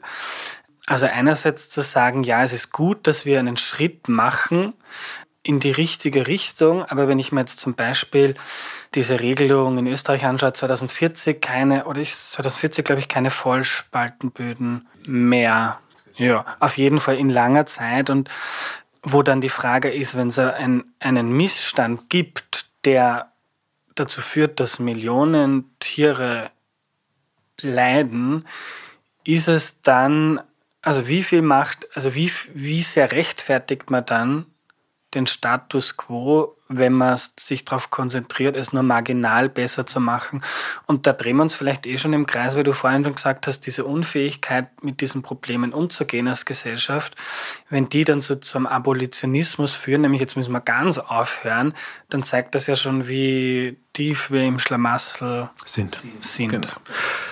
Da waren jetzt ein paar Punkte. Ich möchte sozusagen Schritt für Schritt angehen. Diese Debatte um nächste Schritte. Ich habe es zuerst noch nicht ganz ausformuliert. Ich habe gesagt, ich erwarte mir oder ich würde mir erhoffen, so erwarten, erhoffen von sozusagen NGO-Seite diese Schritte in eine bessere Richtung wertzuschätzen. Und das, wie, wie du richtig sagst, das passiert ja mehr und mehr. Andererseits würde ich mir aber auch von Landwirtschaftsseite erwarten, dass man nie auf die Idee kommt, sozusagen wie einen umgekehrten Abolitionismus, dass man endlich am Ende der Entwicklung angekommen ist. So wie das Ende der Geschichte, jetzt wissen wir, wie es geht und fertig. Ja. Und das hat mit einem Punkt zu tun, das, mit dem du eingestiegen bist, nämlich moralische Klarheit und Reinheit. Wenn wir über moralische Fragen reden, dann ist es immer wieder eine Suche nach Gewissheit eine, so eine, dass wir wissen wollen, okay, und jetzt wollen wir es endlich ein für alle Mal wissen und dann haben wir die Geschichte erledigt und dann machen wir einen Strich drunter und passt. Ja? Falsches Bild unserer Moral. So kann ich es zusammenfassen. Ich finde da immer wieder bei Kafka in der Prozess so schön, wo sich der Herr K. aufmacht und dann schaut, äh, auf welcher Grundlage er verurteilt wird in dieser Situation. Er geht in die Gerichtssaal, wo er äh, ein Buch findet und dann schaut er da rein, auf welcher Grundlage er verurteilt wird und das ist so dieser Kodex, erst eine Größe, äh, eine Autorität, dieses Buch, mit der man dann sagen kann, ja, jetzt verstehe ich, warum diese und jene Probleme in meinem Leben dazu führen, dass ich verurteilt werde. Und da steht nichts drin, nichts Gescheites. Also Gekritzel, pornografisches äh, Gekritzel ist da drinnen. Und das ist, glaube ich, äh, unsere Suche nach so einer Ex, wie so ein Buch, wo alles drinnen steht. Ja? Äh, die kennen wir aus der Moral, aus der Tierethik ganz stark und auch aus, der anderen, aus den anderen Bereichsethiken und aus der Moralphilosophie. Das ist ganz stark in unseren Köpfen, dass in der Ethik und jetzt als Reflexion der Moral letztgültige Antworten gegeben werden könnten, die unzweifelbar, unbezweifelbar sind. Ja? Und das ist, also jetzt kurz gesagt, da kriegst du mal eine kurze Antwort, äh, ein ziemlicher Blödsinn, glaube ich. Ja? Äh, sondern wir als Gesellschaft sind immer sozusagen mit dem nächsten Schritt beschäftigt. Und das ist, ob es ein großer oder ein kleiner, ist die eine Frage. Aber es ist ein nächster Schritt. Ja, und vielleicht ist es irgendwann einmal der große Schritt, dass wir sagen, so, und jetzt hören wir auf mit dieser, dieser Art der landwirtschaftlichen Produktion oder komplett, ja, was weiß ich. Ja. Aber es wird ein Schritt sein. Und, ähm, und dann wird man weitere Probleme und Fragen haben. Also dieses Ende, das da so suggeriert wird von äh, moralischer Urteilsfindung, das halte ich nicht nur für nein, nicht, ja, äh, kontraproduktiv und problematisch, so würde ich fast sagen. Weil da so suggeriert wird, wir könnten endlich, die eine Seite denkt dann, ja, jetzt haben wir es eh gemacht, ja, und jetzt muss doch mal eine Ruhe sein. Und die anderen sagen, ja, hallo, wir sind ja noch immer äh, meilenweit davon entfernt, von nur einer relevanten Verbesserung. Und diese äh, Schwierigkeit sehe ich da drinnen. Deswegen glaube ich, oder bin ich auch Verfechter von dieser Idee des Meliorismus, des schrittweisen Verbessern und dass das auch einen Wert hat. Da gibt es gute Gründe, warum man da kritisch sein kann gegenüber dieser Position. Wenn ich mir die Landwirtschaft anschaue und, ja, und einen guten Weg mir überlege, dann glaube ich, ist das einer der wenigen, der funktionieren könnte. So, genau. Und nochmal dein Punkt mit den Spaltenböden. Wenn wir, also ich glaube, es ist 2040, ich glaube, da hast du recht, aber ich bin mir jetzt auch nicht ganz sicher. Wenn wir wissen, dass dieses Vollspalten, die Haltung von Schweinen auf Vollspalten übel ist für die Tiere, dann Du hast ja gesagt, ja, dann sind jetzt von jetzt noch 17 Jahre, ne, mit, in denen wir mit diesem Übel leben. Warum drehen wir das nicht heute ab, ne, wenn wir es eh schon wissen? Genau, wenn wir es heute abdrehen, dann hätten, wir, dann hätten wir die Frage 2040 nicht mehr, ob wir Schweine in anderen Systemen halten können, weil dann gäbe es keine Schweineproduktion mehr dann in 2040. Und da ist wiederum diese grundlegende Frage, ja, wie regelt man solche großen Fragen? Und Landwirtschaft ist da sehr komplex, deswegen finde ich diese Gruppen, die sich interdisziplinär mit diesen Fragen auseinandersetzen, ganz wichtig, um ja, Wege heraus aus dieser schwierigen Situation, aus dieser, vielleicht kann man auch Sackgasse sagen, versuchen zu finden. Und wie gesagt, das herkömmliche, also bisherige System der Landwirtschaft auch das reproduziert Werte und die sind halt die der Effizienz in erster Linie. Und da rauszukommen ist keine einfache Sache, das erfordert eine große Anstrengung. Ich ertappe mich immer wieder selber, wenn ich die Dinge durchdenke, die du sagst, wie ich selber auf der Suche nach moralischer Klarheit und einer Lösung bin und dann überlege, okay, wie navigiert man dann? Also irgendwie, man man nimmt hin, dass weiterhin relativ viel Schmerz, Leid oder Gewalt verursacht wird und man baut es langsam ab und man bleibt dann immer dahinter idealerweise und führt konstruktive Debatten, beschäftigt sich damit. Aber es ist ja eine riesige menschliche Leistung, in diesem Diskurs drinnen zu bleiben, ohne zynisch zu werden, abzustumpfen oder vielleicht dann quasi eben genau diese radikale abolitionistische Lösung zu finden, weil es so unzufriedenstellend ist und weil ich glaube, da geht es nicht nur mir so, wir uns einfach sehr schwer tun mit, dass ein Ding nicht lösbar ist und dass ein menschliches Leben keine Gewalt, also gleichzeitig zu sagen, ich möchte weniger Gewalt also ich möchte eine gewaltärmere Ernährung, aber gleichzeitig akzeptiere ich ein bisschen, dass ich schon Gewalt ausübe. Und was wird es überhaupt heißen, wenn ich keine ausübe, dann kann ich dann nicht leben.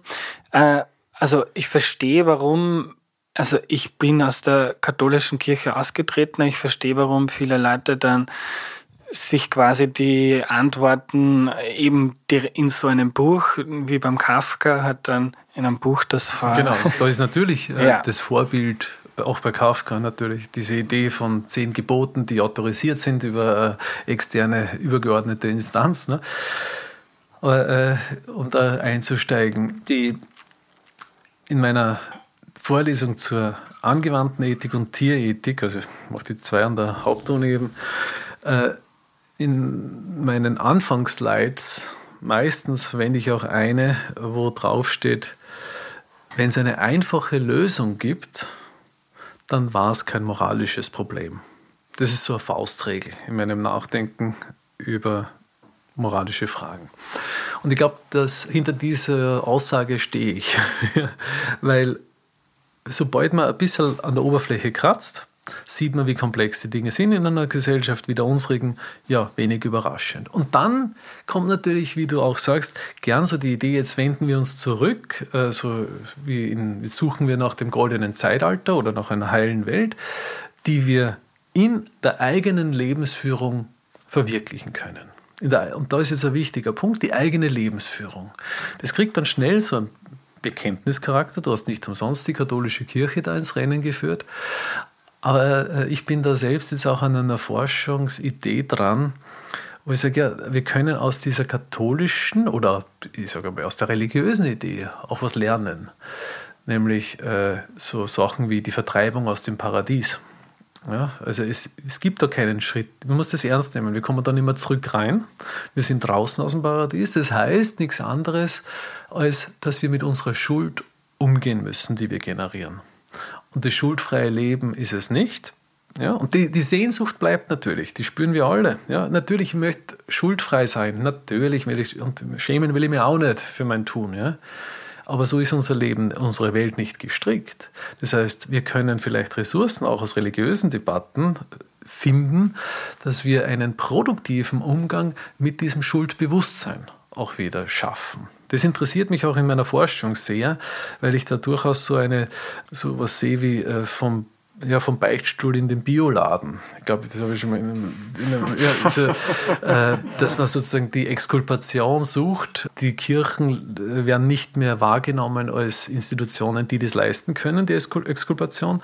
Deswegen muss ich möglichst wenig Schuld generieren, weil ich bringe es ja nicht mehr los, sobald ich es habe. Ne? Und dann gehe ich äh, heute halt im Bioladen, um möglichst wenig Schuld zu generieren. Und da ist schon was dran, meines Erachtens. Und und die Sehnsucht dahinter ist natürlich schon, dass wir so in dieser Welt wissen, wissend leben, dass wir halt nicht mit einer weißen Westen durchkommen. Ich würde gerne noch zu einem Thema kommen. Ich wollte das, ich, ich habe jetzt 50 Minuten auf meinem Zettel stehen. Du hast das mal gesagt, für Tiere vertretbare Art und Weise. Also, dass die Haltung für Tiere äh, auf eine vertretbare Art und Weise passiert. Das finde ich sehr spannend, weil auch der Jonathan Safran Foer schreibt in seinem Buch darüber, dass die Domestizierung der Tiere, also dass man, dass die nicht mehr nur gejagt worden sind von den Menschen, sondern dass man die im eigenen Hof hält, dass das zuerst mal ein Gewinn war, vielleicht sogar für die, weil die haben dann jeden Tag ein Futter gekriegt und die sind vielleicht sogar irgendwo geschützt gewesen durch einen Zaun. Also muss zum Beispiel ein Wildschwein nicht mehr sich fürchten, dass es in der Wildnis gefressen wird. Also jetzt kann man wenn man sie, wenn man es, man kann sie nicht fragen, ob das jetzt für sie besser ist oder nicht.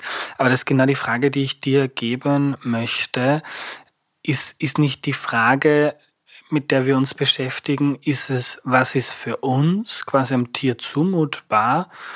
Weil das Tier kann man nicht fragen und das Tier wird wahrscheinlich meistens, außer jetzt äh, vielleicht beim Hund oder einer Katze, lieber davonlaufen. ja, würden Sie wirklich davonlaufen? Okay, äh, zuerst einmal, wir dürften Sie ja gar nicht davonlaufen lassen, weil wir durch die Züchtung von domestizierten Tieren sie ja in eine Lage gebracht haben, dass sie sich selber größtenteils gar nicht mehr ernähren könnten. Ja? Also, und das wäre auch ein moralisches Problem, zu sagen, jetzt lasse ich. Ist übrigens passiert. Krise in Irland. Viele Iren haben im Celtic Tiger, wie das äh, Land so floriert äh, hat, äh, sich Pferde zugelegt. Dann ist das Wirtschaftswachstum eingebrochen und die Leute hatten ökonomische Einbußen und dann haben die Leute Tiere, also ihre Pferde einfach auslassen, ja, weil sie es nicht mehr bezahlen konnten, wollten, andere Debatte, aber äh, zumindest waren da viele Tiere dann draußen, die nicht äh, versorgt wurden von äh, Menschen. Und da kann man kurz sagen, die Natur ist nicht im Tierschutzverein. Ja, das ist äh, tatsächlich so. Wenn ich mir die äh, Mortalitätsraten anschaue von zum Beispiel Kaninchen in der freien Wildbahn, wenn ich mir anschaue, wie viele Gämsen überleben einen Winter und so weiter, you name it. Ja? Also wenn man mit der Mortalitätsrate einen Stall betreiben würde, kommt man heutzutage ziemlich sicher ins Gefängnis. Und das heißt, auch da wiederum muss man genau hinschauen, was man meint. Und du hast mich darauf angesprochen, was für Tiere vertretbar ist und man kann sie nicht fragen. Ja, sie geben keine Antwort. Das stimmt äh, im Sinne einer Sprache. Ja? Aber wir haben eine ausdifferenzierte Animal Welfare Science, äh, die uns gute Gründe gibt, äh, dass wir annehmen können, dass wir schon ungefähr wissen, was mit denen los ist. Ja? Und so ganz anders sind es halt wirklich nicht. Also wenn, wenn man mit Tieren umgeht, äh, wir setzen ja auch voraus, dass die was empfinden. Ja, weil sonst würden wir anders agieren. Wenn Tiere nicht empfindungsfähig wären, so wie, ich sage jetzt einmal, ein Roboter oder so, also bewegt sich ohne empfindungsfähig zu sein, dann würden wir ganz andere Praktiken mit denen eingehen. Das ist, also wir setzen das voraus, wir leben in einer Welt, in der Tiere de facto empfindungsfähig sind, mit denen wir alltäglich umgehen.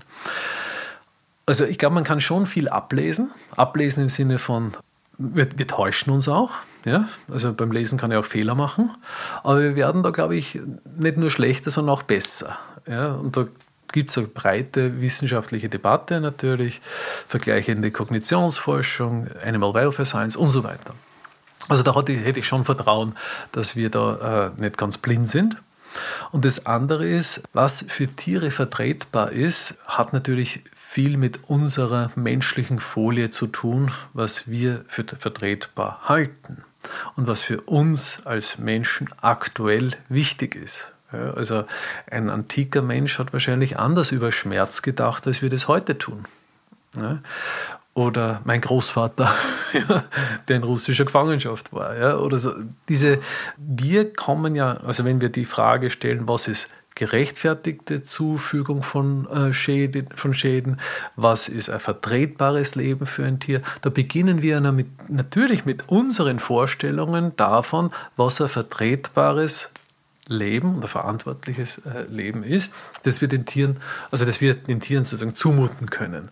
Und da beginnen wir natürlich zuerst einmal mit den Konzepten, die wir für uns aufgebaut haben. Und äh, auch da wiederum in die Tierethik gewendet, sieht man das recht schnell und stark, äh, wie zentral noch immer der Bezug oder der Ankerpunkt des Menschlichen bleibt. Die, äh, Peter Singer zum Beispiel ist einer der Großen, der beschreibt es, die Ausweitung der moralischen Gemeinschaft. Und da ist schon die Ausweitung ein wichtiger Punkt. Wovon wird denn ausgeweitet? ja, von menschlicher Moral und zwischenmenschlicher Moral. Und wenn in der zwischenmenschlichen Moral die Leidensfähigkeit eine Rolle spielt, dann schaue ich an, ob diese Leidensfähigkeit auch bei anderen vorhanden ist. Okay, soweit so gut. Aber welche Leidensfähigkeit habe ich denn in den Blick genommen? Ja, die menschliche. Und die suche ich dann bei Tieren. Und da kommt gerne sowas wie ein verkappter Menschenschutz im Tierschutz äh, oder ich sag, so Anthropozentrismus zutage, der nicht ganz unproblematisch ist. Wo man dann merkt, hoppala, wir haben da vielleicht doch noch mit menschlichem Maß gemessen, für was für Tiere relevant ist und was nicht. Das nennt man dann Anthropomorphismus zum Beispiel, aber auch da gibt es mittlerweile sehr viel Auseinandersetzung dazu, zu überlegen, täuschen wir uns, täuschen wir uns nicht, was sind da sinnvolle und plausible Zuschreibungen, die wir da machen.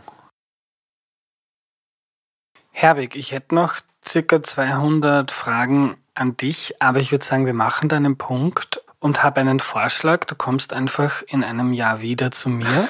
Wir reden weiter und an euch, liebe HörerInnen, die Einladung, schreibt mir eure Gedanken. Ihr könnt gerne auch mit uns zum Streiten anfangen und wir werden das einfach beim nächsten Mal aufgreifen, weil es eine Debatte, die uns so schnell nicht loslässt und zum Reden gibt es auch noch ein bisschen was. Also danke für deine Zeit. Vielen Dank fürs Einladen. Dankeschön.